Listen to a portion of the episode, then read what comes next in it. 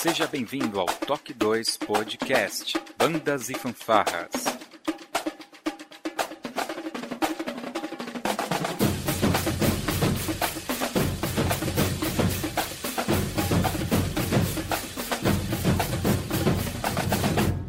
No ritmo da vida, na batida do coração.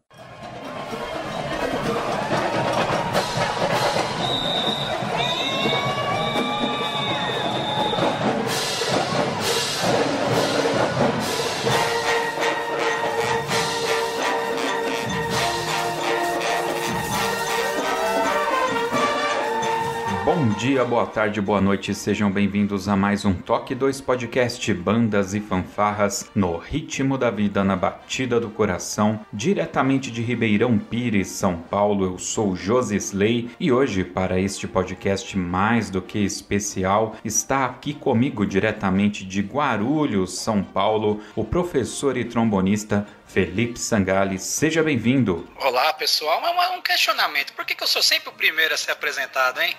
Brincadeira. Olá, pessoal. Estamos aí. Respondendo a sua pergunta, Sangali, é porque você é o mais próximo. Depois nós temos o ah. Fabiano, que é o mais próximo. Depois nós temos o Wellington, que é o mais próximo. Entendeu? E depois a convidada. Isso, exatamente. E aproveitando então o seu spoiler, diretamente da cidade de Olinda, do Recife, Fabiano seja bem-vindo. Opa, tamo aí de novo, na parada. E diretamente de Pindoretama, no Ceará, o nosso mestre em composição, Wellington Castro, seja bem-vindo. E mestre dos magos, precisou de mim o sumo. Entendi, entendi. E isso me remete a uma outra questão. Fabiano, quantos graus a sombra? 30, só para variar um pouco.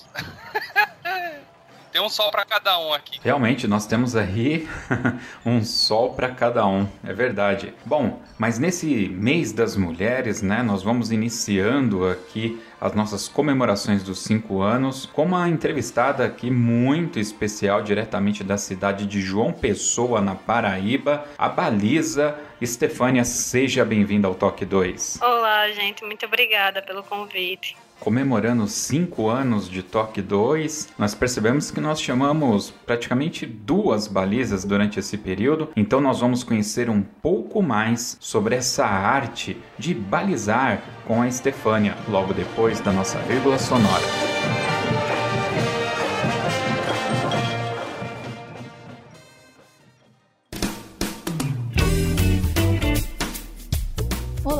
Você está ouvindo o podcast do Toque 2 Bandas e Fanfarras, do site toque2.com.br.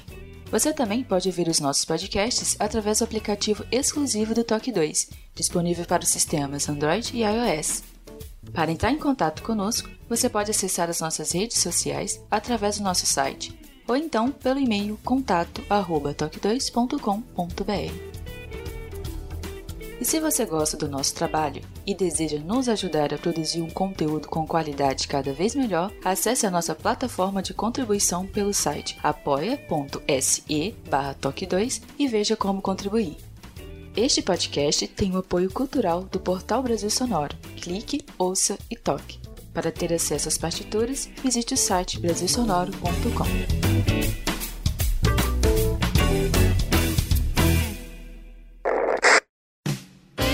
Pessoal, vai aqui um aviso: durante a gravação nós percebemos uma queda na qualidade do meu áudio, mas como a entrevistada é a Estefânia, o que importa o que ela tem a nos ensinar, né, a nos dizer, nós resolvemos manter o mesmo podcast. Espero que todos vocês gostem aí do conteúdo e nos perdoem aí. Valeu? Forte abraço a todos e bom podcast.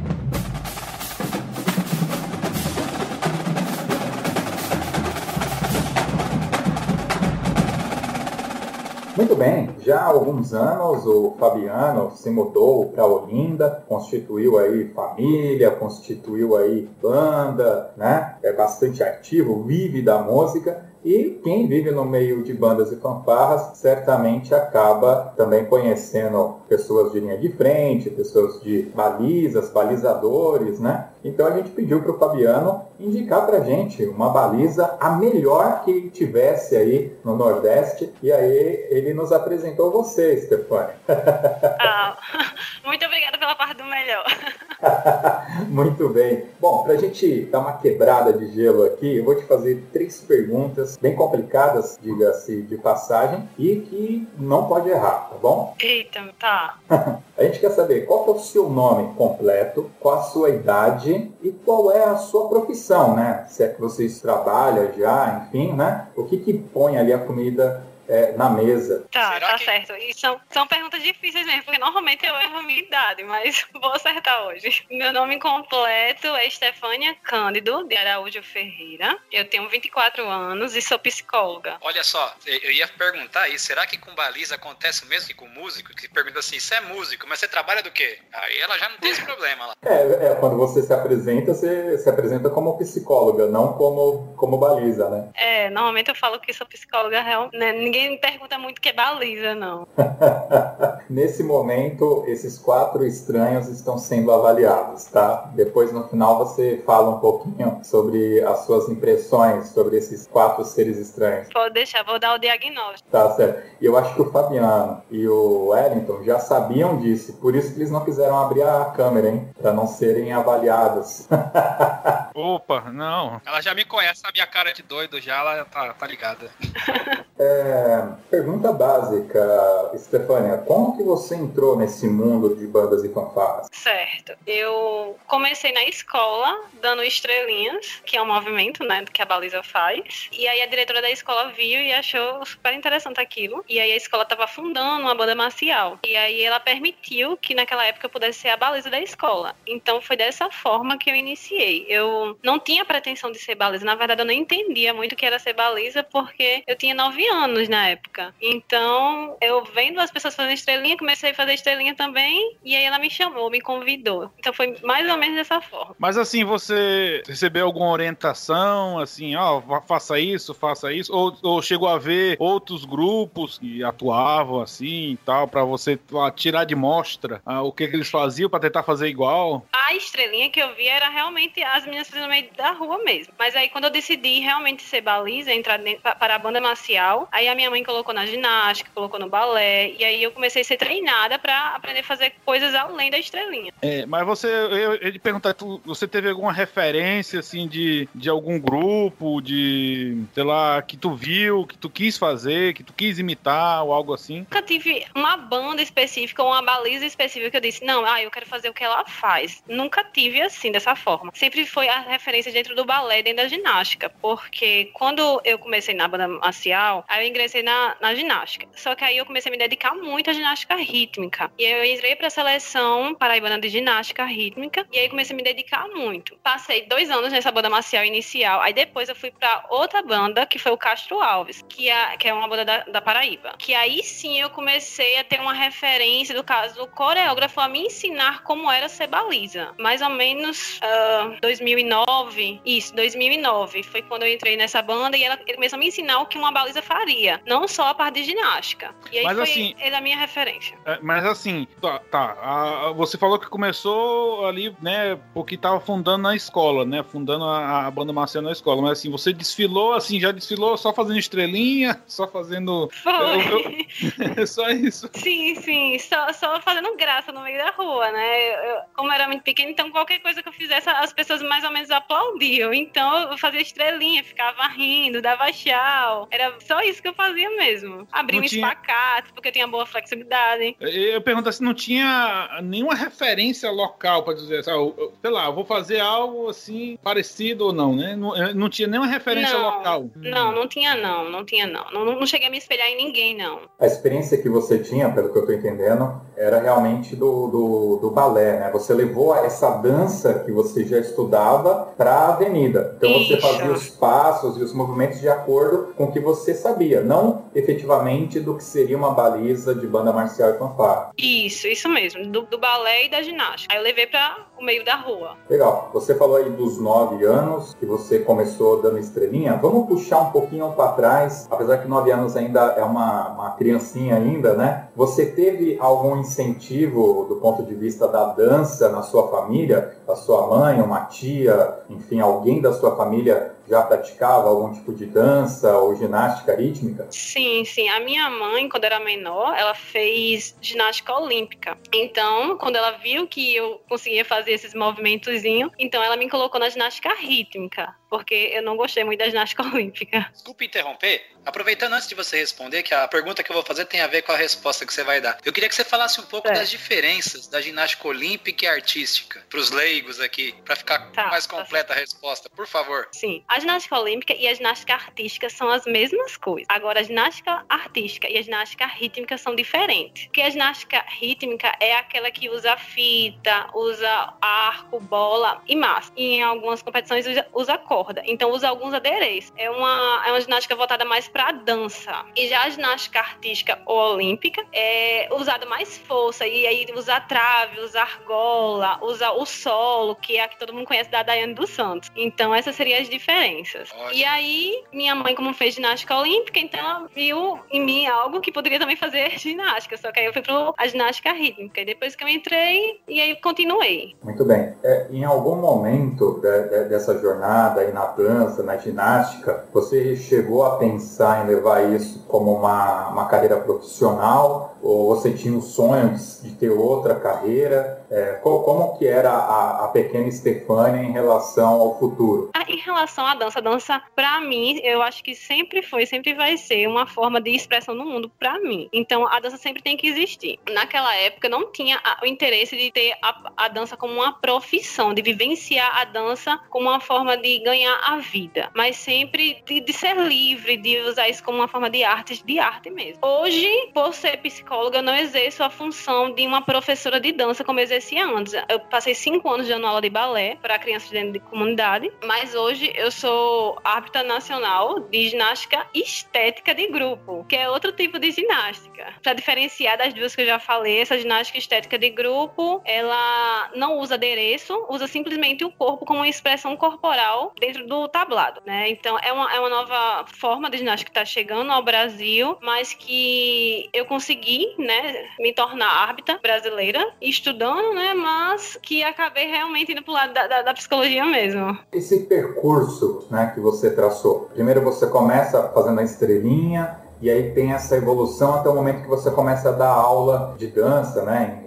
Enfim, ginástica. Como que se deu esse, esse, crescimento profissional, apesar de você não, não viver disso, né? Como se deu é, é, essa progressão? Eu comecei a aprender muito rápido as coisas e entender que eu gosto de ensinar. Eu realmente gosto de ensinar tudo que eu, que eu aprendo, isso em todas as esferas da minha vida. E aí eu percebi que tinha muitas crianças dentro da comunidade que queria fazer balé, mas não tinha acesso. E assim também muitas meninas de banda marcial que queriam ser baliza, queriam ter uma base de balé, mas não tinham condições. Então eu comecei a ensinar essas meninas e daí quando passou-se um tempinho eu tornei isso como profissão, para que eu pudesse ao mesmo tempo conseguir concluir a faculdade e também ter um dinheiro para poder, né, pagar as coisas. Então eu usei o que eu amo fazer, dançar, como uma forma de também conseguir ajudar outras pessoas. É, eu ia perguntar, é, você se formou em psicologia, você levou o, a dança pro seu convívio ali na psicologia ou quando você fez o, o trabalho de conclusão de curso, você trouxe alguma coisa da dança para esse trabalho? Assim, pesquisou alguma coisa assim? Ah, interessante. Isso, isso era o que meu coordenador de curso mais queria. Porque o meu coordenador de curso era, foi bailarino quando eu era pequena. Então ele esperava muito que eu tivesse feito isso. Que eu tivesse feito um trabalho de conclusão de curso em cima da dança. Mas acabei não conseguindo fazer. Me enveredei para outro, outro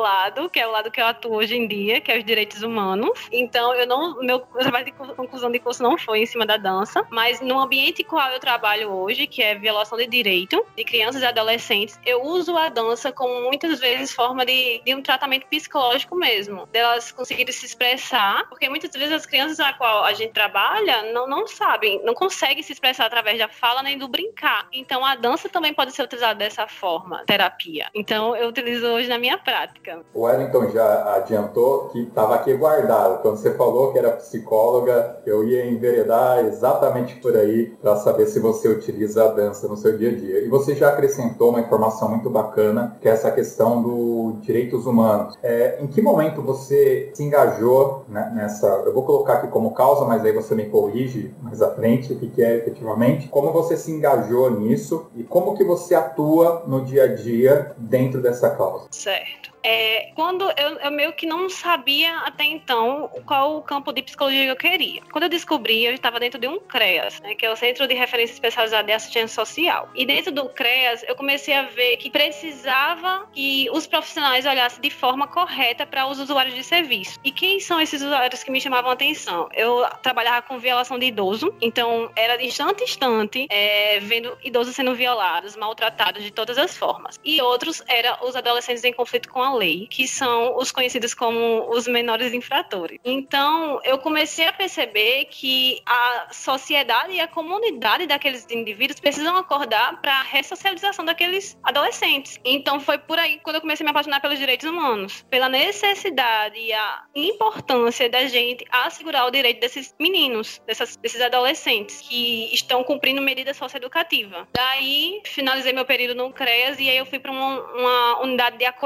uma instituição de acolhimento de criança e adolescente. Quando as crianças são, são violadas pelos seus pais, elas vão para essa instituição de acolhimento e lá a gente tem que fazer toda a intervenção. Então, foi aí quando eu disse: ah, realmente é essa área que eu gosto. É, é entrar dentro da comunidade, é, é ensinar a comunidade a entender os seus direitos e entender que eles devem buscar os seus direitos, mas também não devem violar de outras pessoas. Então, me apaixonei por isso, por esse lado. Você funciona ouvindo as reclamações ou ouvindo o ponto de vista desses menores? Então, é, eu, eu tenho que ouvir todas, todos os lados. Eu ouço os, as crianças, o adolescente, ouço os pais, ouço as comunidades. É um trabalho em rede, deve ser um trabalho em rede. Então a gente tem que ouvir todos aqueles que estão incluídos nesse, nesses casos de violação ou de possível violação, porque às vezes chega como violação, mas quando a gente vai averiguar, não era nenhuma violação. E aquela criança foi tirada sem nenhum motivo. Chega a ter casos dessa forma. Então, como é, uma, é um trabalho, um serviço em rede,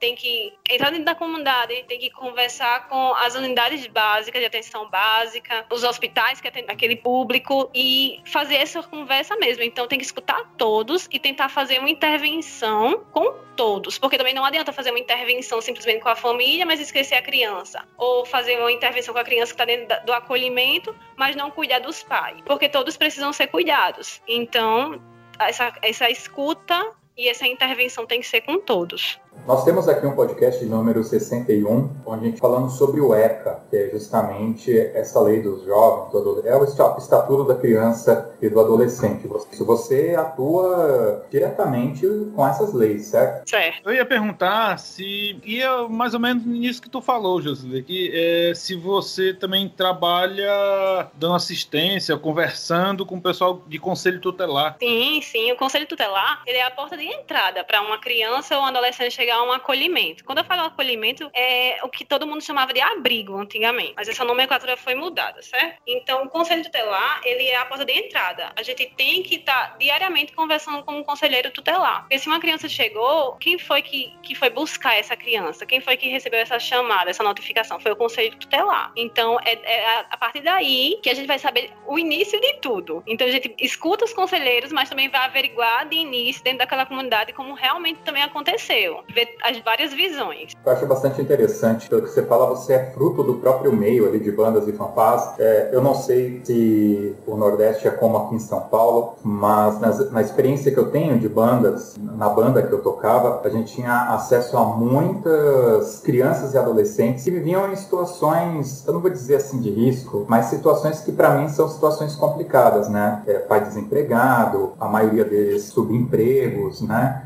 Uh, eu lembro que a banda ela fornecia lanche e muitos iam participar da banda para ter acesso a esse lanche. Parece assim sim, sim. uma coisa maluca falar isso. Estou falando aí da década de 90 e 2000, foi o período que eu estive mais presente, mas isso era muito real. E tem um caso que eu sempre cito de um garoto que o pai dele vendia hot dog, mas é, não se iludam com esses food trucks, não, não tinha food truck, era, era carrinho de cachorro-quente mesmo, né? Aquelas coisas bem simplória mesmo. E, e ele segurava um instrumento que lá no meio dos anos 90 custava 2.500 dólares. O dólar era, valia menos do que o real na, na época, né? Então você tinha essas coisas malucas acontecendo você, você oportunizava os jovens, né? Hoje, me parece que mudou um pouco o aspecto, pelo que você está me falando, a gente cresceu esse nível, não estou oportunizando apenas a ter acesso a uma ferramenta, um, a um instrumento mais caro ou de melhor linha. Eu também estou fazendo ali um acompanhamento psicológico, um acompanhamento mais próximo né, da saúde mental dessa criança, desse adolescente. Isso já é uma realidade na sua região? E no movimento de bandas e fanfarras da sua região? Olha, eu acho que isso daria uma boa discussão, porque eu acho que, pelo que eu consigo enxergar aqui da Paraíba, eu acho que as bandas marciais esqueceram um pouquinho da sua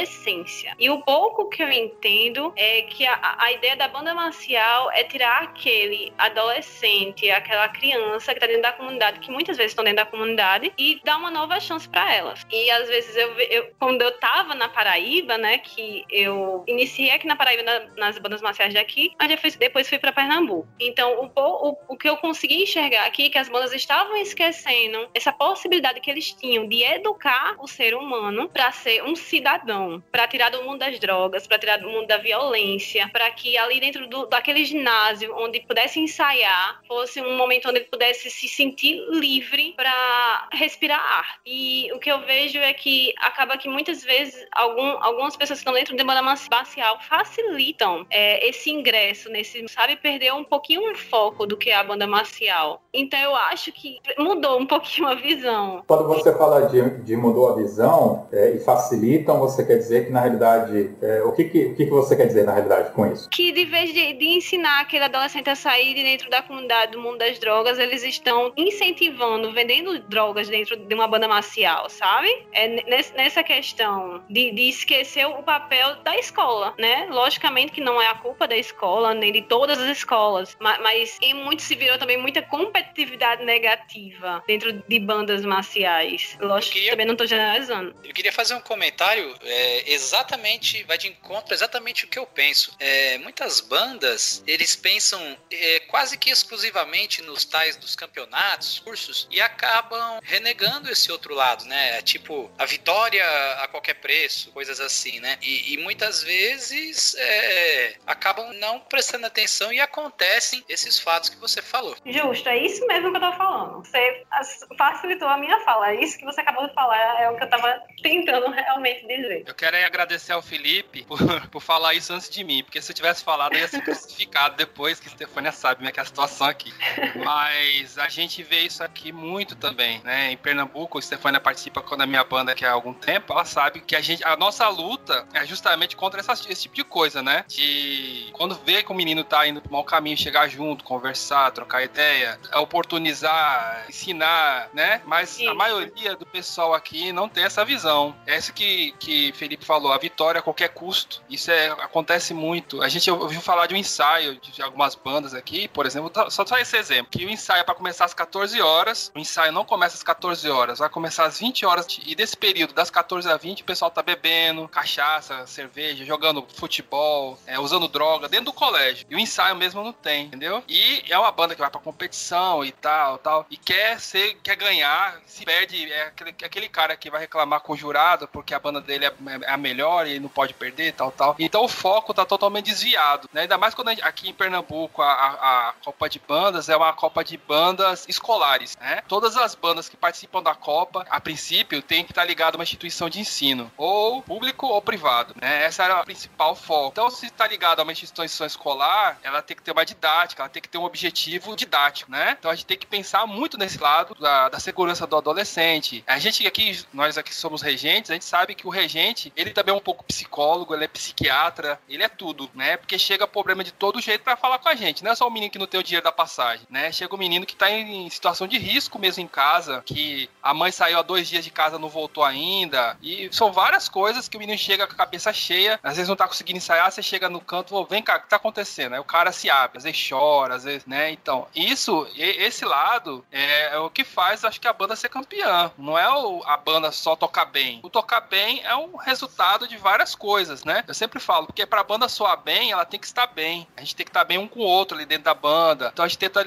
eliminar os conflitos no máximo que dá. Claro, 40 pessoas, você vai ter conflitos, né? Nem todo mundo vai se gostar, mas a gente tenta amenizar ao máximo. E as pessoas agora, é, ter perdido esse foco. E a gente tenta muito, muito, muito, muito mesmo é, combater isso. Mas é difícil. É uma luta muito grande. Com certeza, Fabiana. Em 2019, eu tive a oportunidade aqui no estado de São Paulo de estar em dois campeonatos onde era um lido histórico. O histórico da banda era lido antes da banda se apresentar, tá? Nos dois casos, eu escutei por diversas vezes, então são diversas bandas, então isso não é uma indireta ou uma direta, é um fato. Que eu estou falando aqui é fato. Aonde, quando você lê o histórico fala que é um projeto que atende crianças e adolescentes, tá? Tá lá escrito que, que, que o projeto é isso. Quando entra, entra uma banda sênior, aonde na concentração os caras estavam fumando antes de entrar. E depois que tocar, esses caras vão estar tá tomando cerveja, entendeu? E aí a, existe, obviamente, uma grande discussão, ah, mas é uma banda sênior tal. Então, é, não tem um problema, sinceramente, fundo do coração, não tem um problema com isso. Só ajusta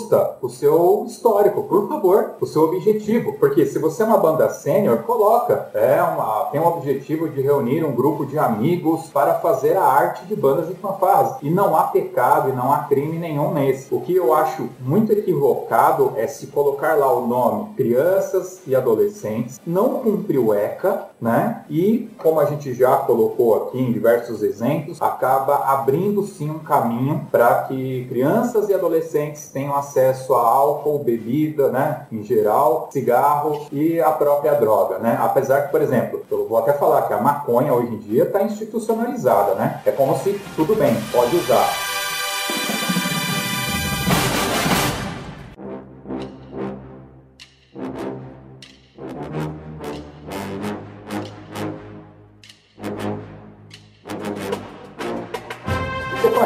obviamente que aqui é, não tem um roteiro, a gente começa a bater um papo e aí o, os temas vão aparecendo, né? E a gente acaba desviando aqui, mas não é um desvio, é esperado, a ideia é essa mesmo, um bate-papo que vai além da banda e da fanfarra, né? Porque nós somos pessoas, né? Nós somos brasileiros, né? Vivemos tudo isso. Quando você fala comunidade, né? Aqui é, em São Paulo, a gente tem escutado muito isso em novela, né? Ah, comunidade, comunidade na TV fala muito, mas na real é a tal da favela, né? Sim. Comunidade tem o mesmo tom para você aí, João Pessoa? É, não, normalmente aqui as, as pessoas referem-se à comunidade é, realmente, que é a favela, né? Que hoje em dia meio que pra, é proibido falar favela e falar comunidade. Mas quando eu falo comunidade, é, no meu setor de trabalho, é onde aquela pessoa está inserida. Então, mesmo que essa pessoa esteja inserida num, num bairro muito alto nível, né? De classe alta, ali é a comunidade dela. Então, comunidade para mim é onde é que o ser humano está inserido mesmo, dependendo da classe social. Legal. Só para fechar esse arco, então, você hoje atua como psicóloga nessa questão da, dos direitos humanos voltado para crianças, jovens, adolescentes é, em situação de risco. É, essa é a sua vida no dia a dia, é isso que você vive. Isso, isso, isso que eu amo. Muito bem. E você foi falando aí, né, da, de como você entrou no meio das bandas e fanfarras. Vamos dar até uma. Vamos respirar um pouco, falar coisas legais aqui. Uh, você começou lá com 9 anos, foi? E eu imagino que em algum momento o maestro da banda, o coordenador, chegou e falou: Ó, oh, pessoal, é o seguinte, nós vamos participar de um campeonato de bandas e fanfarras e tem algumas regras aqui. E essas regras entram para as bandas, para a linha de frente, para o pavilhão nacional e para a baliza. Como foi para você esse um, né? Esse primeiro impacto de agora ter que ir lá sob é, algumas regras, representando um nome de uma banda, de um colégio, que certamente você vai falar aí é, pra gente. E claro, a emoção de entrar na avenida valendo ponto agora, com alguém dando uma nota para você. Quando que foi isso? Como que foi para você? Enfim, fica à vontade. É, como eu te disse, faz bastante tempinho que eu tô dentro da banda, né? Dentro de, desse mundo de banda. Então, assim, eu não lembro realmente de uma competição onde eu consiga dizer que aquela competição realmente me apavorou ou que aquelas regras de determinada competição me deu um medinho. Não lembro em específico, mas assim, a entrar dentro de quadra sempre é muito, é sempre muito incrível. É muito incrível porque é, é as pessoas estão ali para ver você, querendo ou não, para ver o trabalho que você vai apresentar. Então, é, já tive vários regentes, né, regentes ou maestros, né, acompanhando esse todo meu processo e vários coreógrafos também, vários tipos de pessoas dentro de bandas. Então, normalmente eu sempre sou muito tranquila. Eu de demonstro, né, o, o Fabiano até pode falar um pouquinho sobre isso. Eu demonstro realmente estar um pouquinho nervosa, mas eu sou bem tranquila, né? Não, não fico tão desesperada assim. Então, quando abre o portão para que a gente possa entrar, ali foi embora todo o nervosismo. Ali já era. Ali já tão, não pode mais fugir, não. Você agora entra e faz seu trabalho mesmo. Mas e a emoção do primeiro? A emoção do primeiro. Deixa eu me lembrar o primeiro. não, eu lembro, eu lembro até da dança. Mas, ai, gente, a dança horrível fazer. Porque eu era criança, né? Então, tipo, eu fazia o que realmente as pessoas estavam mandando eu fazer. Que era caras e bocas, abracinhos. Hoje que eu faço, que braço feio aquele que eu fazia. Podia ter melhorado, enfim, né? Mas eu lembro a primeira vez. Eu lembro, eu lembro da roupa também. Lembro da quadra. Era uma quadra pequenininha. Tinha só um, um, o público de um lado, porque era tão pequenininha, só tinha o público de um lado. É, a banda não era tão boa assim, né? Era que tava iniciando. Então, realmente foi. Não foi nem competição, foi participação. Foi uma entrada só para participar mesmo. Mas com certeza foi ali que eu tive o primeiro contato, né, com a quadra. O que é uma quadra? O que é com, competir, não, mas o que é estar dentro de um local onde as pessoas vão estar literalmente olhando para o meu trabalho. Eu ia perguntar qual foi o local mais longe que você foi para balizar? Qual foi o local mais longe que você já foi? E, o, assim, o, meio que tu já respondeu. Se tu lembra que local foi esse que você teve essa experiência aí de, de nervosismo e tal? Tá. O local mais longe, eu, eu não lembro o nome, mas é, não sei se o Fabiano também vai lembrar, mas foi um que é. a gente foi para uma São competição. Luís. São Luís do Maranhão, não foi? Você acha que foi, foi mais longe? Teve um, Fabiano, que eu cheguei super atrasada e que foi de noite. Eu nunca, nunca cheguei atrasada nas competições. Nesse eu cheguei atrasada. Foi uma loucura. Eu tive que me maquiar, fazer cabelo, trocar de roupa, tudo dentro do carro. E quando cheguei lá, aí manhã ligando para as pessoas da banda e dizendo: a gente vai entrar agora, a gente vai entrar agora, cadê ela? A gente não tá perto. E aí quando corri, a banda já tava dentro de quadra e as pessoas me empurraram e eu entrei. E a sensação das pessoas que estavam dentro de quadra era que eu tinha saído de dentro da banda, mas eu não tinha saído de da banda. Eu realmente entrei empurrada. Então, esse local foi o mais longe e o mais divertido também, porque eu entrei achando que eu nem ia entrar. Eu tava desesperançosa, né? Mas Lembra eu não lembro. Qual mas, estado, foi, não? foi- mas foi em Recife, só não lembro, assim, era, era, era por ali, por dentro de Recife, não era É porque- na é da porque, Fásia, assim, né? Que normalmente a- a gente vai. Tem a característica, assim, é- é, a minha banda de Recife, é, Stefania participa da banda aqui em Recife, mas ela mora em João Pessoa. Então sempre quando a gente vai competir, Isso. ela vem de João Pessoa pra Recife, que já são duas horas de viagem, mais ou Isso. menos. E teve uma época que a Copa era muito por interi- pelo interior de Pernambuco. Isso, pronto, era nessa época mesmo, viu? Então a gente geralmente marcava com ela pra ela vir pra escola conosco, pra ir com a gente no ônibus, todo mundo junto, né? Mas às Isso. vezes aí não dava. Ela tinha algum compromisso antes, alguma coisa assim. Aí ela ou ia de carona com alguns amigos que assistiam, ela ia queria ir direto. E às vezes É. aí essas cidades do interior aqui são complicadas de chegar. Pode ser Altinho, uma cidade assim que é, é chata de se, se chegar. Aí se perdeu Isso. no caminho e chegou atrasada. E porque também a gente perguntava às pessoas, as pessoas davam, é por aqui. Aí quando chegava não era por ali. As pessoas davam informações erradas de onde é era o local. Então a gente tava com dificuldade mesmo de chegar. Mas essa foi a, né, a... Mas assim, eu posso, assim, a característica de Stefânia, ela, a banda já teve outras balizas antes dela, mas depois que ela chegou, ela dominou a banda. Por quê? Primeiro que é uma menina, vocês estão vendo aí, super educada, super calma, e ela é muito profissional no que ela faz. Eu nunca tive problema com Stefânia de nada, de comportamento. Ela, você passa a música pra ela, ela chega pronta, tá ligado? Nunca deu trabalho nesse sentido. Então, assim, ela, e, e, e outra, como ela tem essa, essa linha do balé, da ginástica e tal, ela é totalmente diferente das outras balizas que geralmente a gente vê em banda marcial, né? O Josi, é, na mesma época de, de, banda marcial, a gente, às vezes não dava pra gente ficar na frente da banda, a gente ficava vendo coreográfico as balizas, né? Nos concursos. Vocês ficavam e, analisando, né? É, mas assim, porque, porque tem muitas balizas que, que não são balizas, que são a menina, o cara pega a menina mais bonitinha da banda, né? Que é a mais apresentável, põe ela com o maiô e joga lá pra divertir a galera. E a menina tá ali passando vergonha, porque ela não vai fazer nada, não vai cumprir os critérios que tem que ser cumpridos, né? Sabe que tem todo o regulamento, tem que usar todos os equipamentos, né? Aquela coisa toda. E ela tá ali só pra distrair o público, né? É, eu lembro, a gente tinha a, a baliza da Imauá, que era a Márcia, que a gente tocando e escutando a galera, é, é. E a gente, pô, por que, que ela faz tanto sucesso? Porque assim, a gente não achava ela nem assim, né, Josi? É verdade. A, a pessoa super gente boa tal, mas a gente nunca. E um dia que eu tava com o pé, eu acho que o pé, eu fiquei de fora da banda, tava com o pé engessado, e eu assisti a apresentação dela. Aí quando, pô, Josi, você não sabe o que a Márcia faz, ela dá uns 50 mortal ali e tal, e cai em pé, e não sei o que, que a ginástica dela era mais é, de olímpica, né? De solo. Sim. Tipo da dos Santos. Ela tava aqueles mortais pra frente e pra trás. E Stefania já é um estilo diferente, entendeu? Ela é muito mais leve quadra. E aqui tem a característica na quadra e tal. Então, assim, nas balizas aqui de Pernambuco, ela se diferencia por causa disso. Chama muita atenção, né? O biotipo dela é diferente, o estilo, né? É muito mais delicada, entendeu? Então, assim, quando ela chegou na banda, que eu vi o trabalho dela, eu falei, não, é essa daí. Ela só sai da banda se ela quiser. e várias pessoas, ah, Fabiano quer ser baliza da banda. B baliza, balizador. Na banda já tem baliza. Não, mas pode pôr duas, não. A gente só tem, tem a baliza. Não é de menosprezando o trabalho dos outros, mas a gente já tem uma que, que funciona, que não dá trabalho, que é legal, que a gente gosta, que se dá bem. Na é verdade, pra que, que vai mexer? Agora se ela fala, Fabiana, eu não ah. posso mais, eu não quero mais, aí talvez a gente procure outra pessoa, mas por enquanto é ela. Essa questão do biotipo, né? Só pra. Não vou nem adentrar muito nesse assunto, mas é interessante que uma vez eu entrei em quadra e eu sou magra, né? Sou, na verdade, eu sou uma pessoa extremamente magra. E aí, quando eu entrei em quadra, a jurada que estava julgando baliza, ela falou: é, Eu odeio balizas magras. Aí eu disse: Pronto, perdi o campeonato.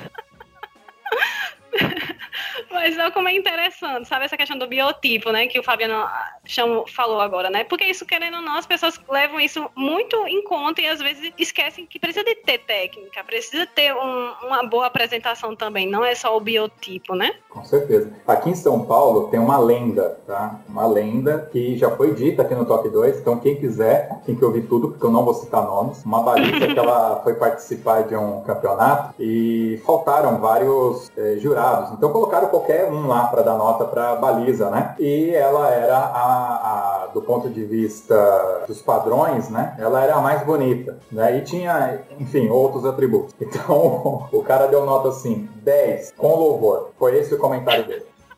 Ela ganhou com essa nota, 10 com louvor. Ótima descrição, valeu mesmo. É, esse foi, foi, né? É, eu vou colocar, vou aproveitar até esse gancho do, do biotipo e tal. É, como que é a relação da baliza mulher, né? A gente vai ter um outro problema se a gente for falar de balizadores, aí tem é outra coisa, uhum. mas como que é a relação da baliza mulher com, com o, o, meio ambiente de bandas onde você, você se comporta? De cara eu já vou saber, é óbvio, até por se tratar o Fabiano da sua, sendo o maestro da banda que você participa, que o convívio aí deve ser bacana, mas existe um meio de bandas, existe uma associação de bandas, os campeonatos de bandas e tudo e eventualmente não só você pessoalmente, mas como é a relação mulher e esse meio de bandas na região que você participa. O que, que precisa evoluir, o que, que não está legal, o que, que é bacana. Eu, eu vamos ver se eu consegui compreender a sua pergunta, né? Da forma que eu deixa eu ver. É, como o Fabiano falou, eu sou da Paraíba e a banda é de Recife. Então, normalmente eu só vou quando é o dia do campeonato. Antes, quando eu entrei na banda, há, há tempos atrás, em outra banda, né? O qual ele também era o, o regente, é, eu ia conseguir passar pelo menos um dia lá, um tempinho lá. Então eu tinha esse contato. Quando eu era das bandas de aqui Paraíba, eu ficava realmente tendo um contato mais próximo. E como é a mulher dentro desse cenário? Eu acho que precisa, eu acho que eles precisam,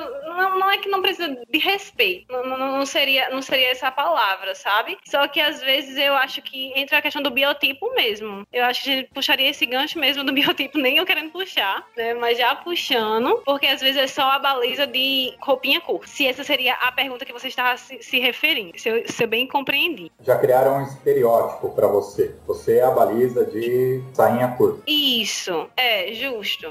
Mas em relação a, é, a mim, no caso, é, a, a Estefânia, nunca tive problemas no meio de bandas em relação à minha função, né, como baliza dentro do ambiente marcial. É, sempre fui muito bem respeitada, eu sempre fui mesmo na minha mesmo, como o Fabiano falou, sempre fui muito tranquila, sempre faço, faço o meu trabalho lá dentro de quadra e é, fico quieta na minha, sento, vou lá para fora até eu converso com as pessoas que conheço, enfim, então eu acho que é isso meio, não sei se bem respondi a sua pergunta. A gente vive um momento de ruptura de vários padrões, ou pelo menos uma tentativa de, né? Obviamente que eu vou ter a minha visão política, social, de vários conceitos, e eu vou roubar aqui até uma expressão do Sangali, que ele fala que tudo que ele não sabe enche bibliotecas, né? Certeza. É, e tudo que eu não gosto também enche bibliotecas ou armazéns. Porque tem muita coisa que não é que é errado. Eu simplesmente não acho legal. Não é para mim. Mas se você gosta, vai lá, faz tranquilão. Não tá matando, roubando, prejudicando ninguém, vai na tua. Para mim, tá tudo bem. Isso do, de qualquer ponto de vista, tá? Social, religioso, político,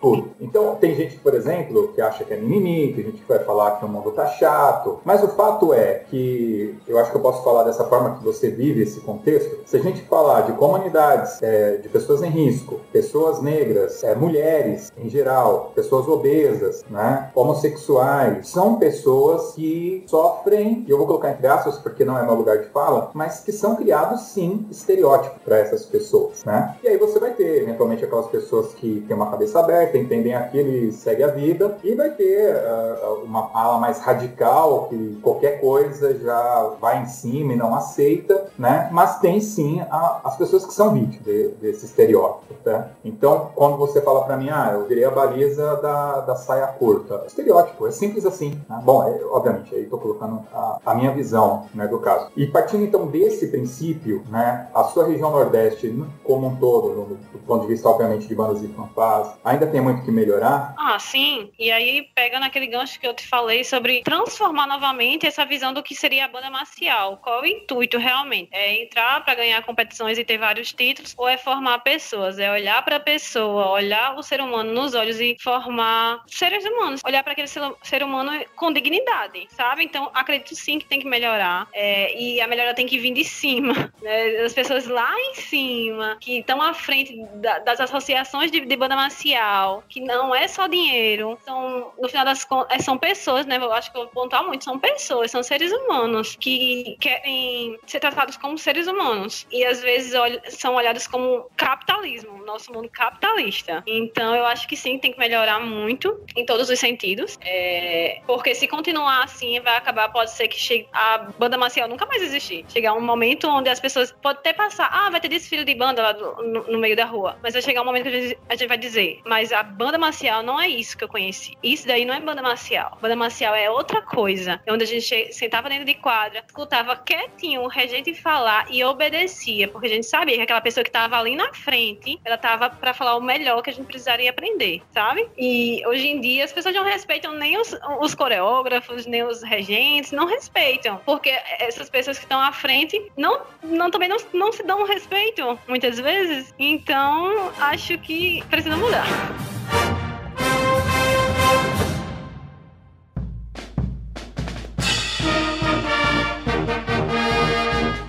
Thank you.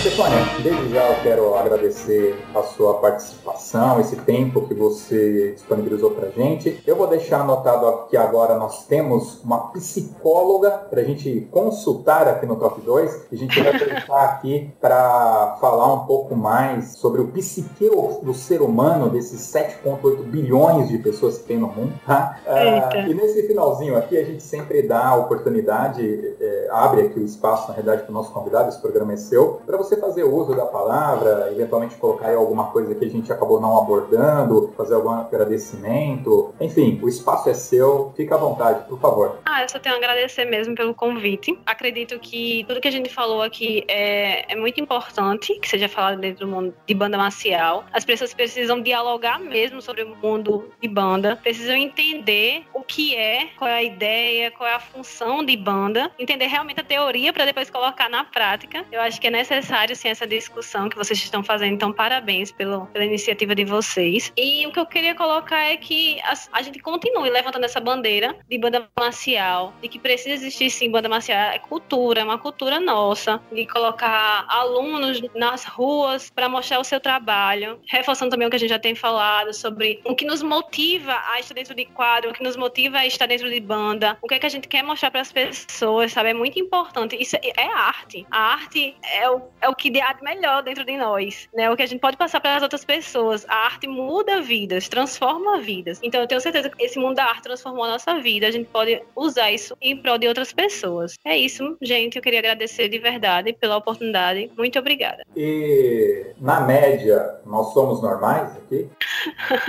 são, são. Tudo conseguiram passar. então tá bom. Vamos agora então para a nossa dica cultural.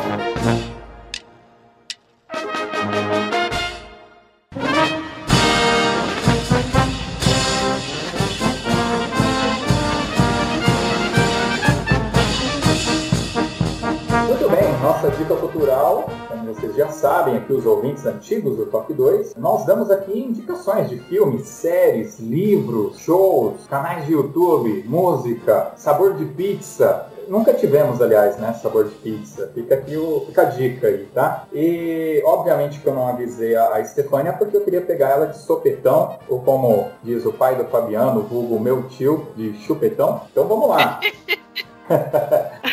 Felipe Sangali, qual que é a sua dica cultural? Minha dica vai ser um podcast chamado Londres Real. Ele conta, é um correspondente internacional da Rádio Jovem Pan e ele mora em Londres e ele faz relatos de como que é a vida cotidiana lá, como que é para ele viver lá as coisas legais, os perrengues, enfim, faz uma espécie de um diário semanal. Eu acho bem legal. Londres Real. Não é o Ulisses não, né? Ulisses Neto, sempre.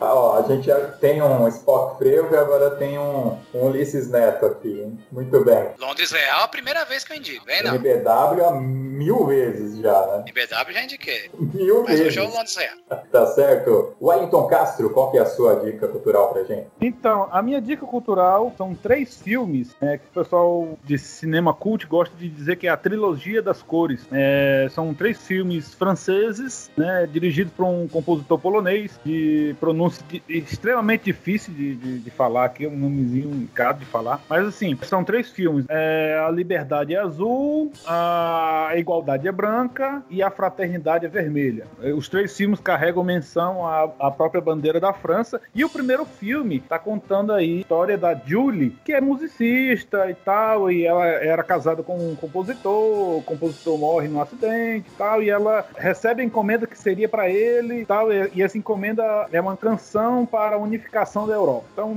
já dando assim um spoiler do que seria o filme, é, o filme trata disso, então é, um, é uma leitura bem cult, digamos assim, bem, mas é bem interessante. Legal, Trilogia das Cores. Lembrando que os links para as nossas dicas estarão no post deste podcast, ok? Vamos lá, Fabiano, qual que é a sua dica cultural? Hoje eu vou indicar um grupo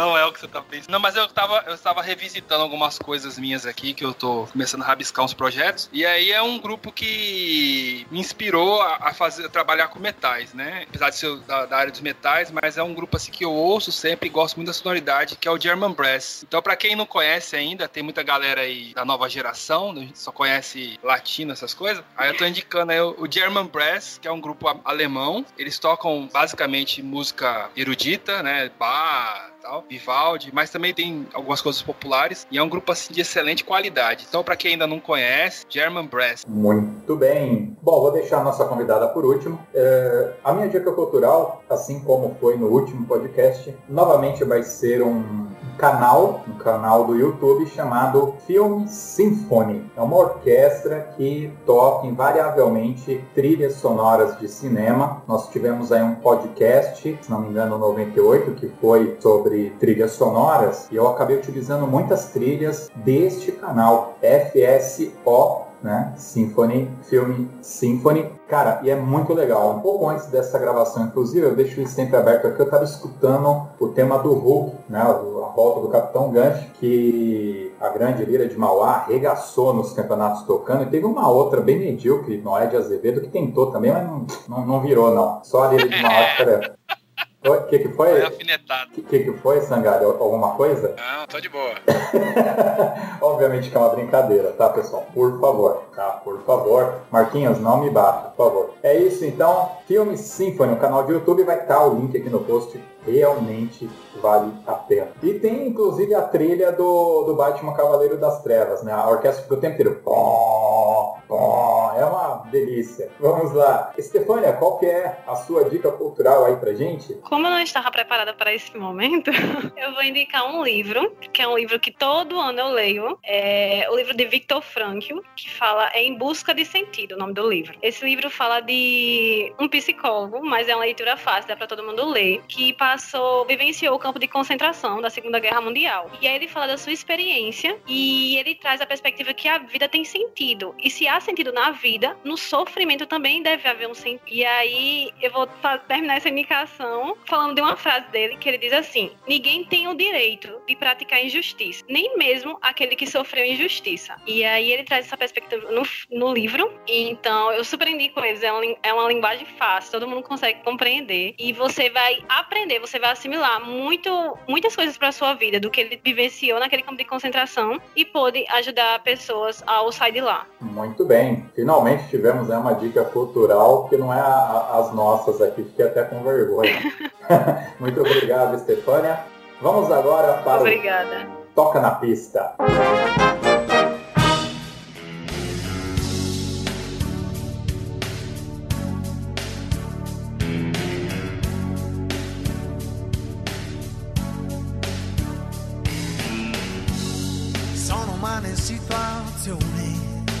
O Toca na Pista é aquele momento em que o nosso convidado escolhe uma música, aquela música do coração, para a gente escutar aqui no, no final do nosso podcast. Estefânia, você como baliza, você é meio que obrigada né, a escutar as músicas da banda, é, mas não necessariamente você precisa escolher uma música de banda aqui, tá? Pode ser da Gal Costa também. Ai, agora realmente fiquei nervosa. Jesus, deixa eu ver que música. Ai, eu escuto música italiana, pode ser música italiana. Olha a Lara Pausini aí, ó. É, não, mas veja, veja que interessante, tá? A gente nunca falou muito sobre isso. Quando a gente pega de, de sopetão e fala pra pessoa, qual música você mais gosta? Vem a música na cabeça. E se veio uma música italiana, é essa que você tem que indicar, pô. Tá. Eu acho que qualquer música do Andrea Bocelli, pra mim, vou ficar muito feliz. Andrea Bocelli, muito bem. Mas por que música italiana? Por que o Andrea Bocelli? Não sei, eu gosto muito de escutar é, essas músicas italianas que envolvem orquestra, que envolvem ópera. Assisto muitas óperas também, então eu acho que é por causa disso. Eu, não, nunca tive nenhuma influência, não. Ninguém, ninguém da minha família gosta de escutar esses, essas músicas. Na verdade, quando eu coloco, eles pedem pra mim desligar. Então, na verdade, eu não sei de onde é que veio essa influência. Já que você falou que qualquer uma do Andrea Bocelli, eu vou procurar ele cantando alguma música do Chan e vou colocar aqui no final. bem? Acho que não vai encontrar, mas. Ele com a Paula Fernandes, que ela passou vergonha. É verdade. muito bem, meus queridos, muito obrigado. Felipe Sangali pela sua presença, Wellington Castro, Fabiano, Stefânia, muito obrigado de verdade pela sua participação aqui. Foi muito gratificante, diga-se de passagem. E eu falo sério, é, você vai ter que voltar aqui para a gente falar um, um, pouco mais seriamente sobre essa questão dos mistérios da mente. Já vai pensando numa pauta aí que você gostaria de falar para esses músicos de todo o Brasil, que a gente vai voltar aqui sim. Ah, que legal. Se vocês quiserem conversar com a, com a Stefânia, vai ter aqui o, os links das redes sociais dela, estará no post desse podcast. Vocês terão acesso a ela aí diretamente. Para você que chegou até aqui com a gente, o nosso muito obrigado pela sua audiência. Você pode escutar esse e outros episódios do Top 2 através do Spotify, do Deezer, do Google Podcast ou através do nosso site top2.com.br. É isso, até o próximo Top 2. Valeu!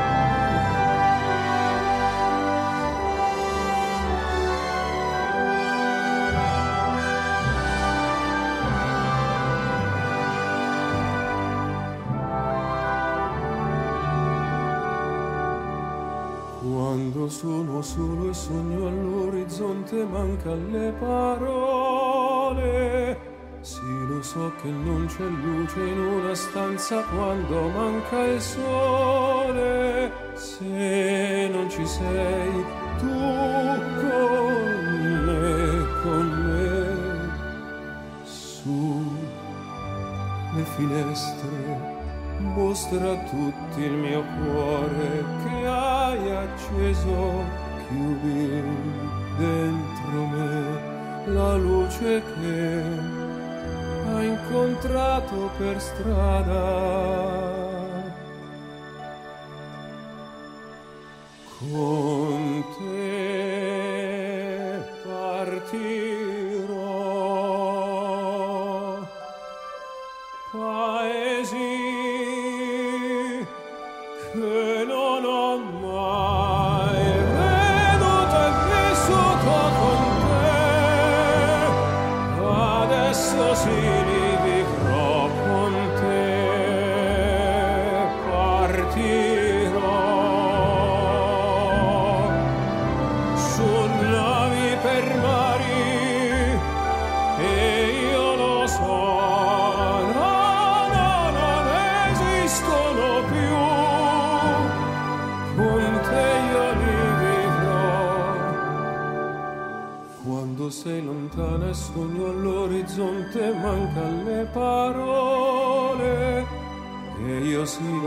che sei con me, con me. Tu mia luna tu sei qui con me. Mio sole tu sei qui con me, con me, con me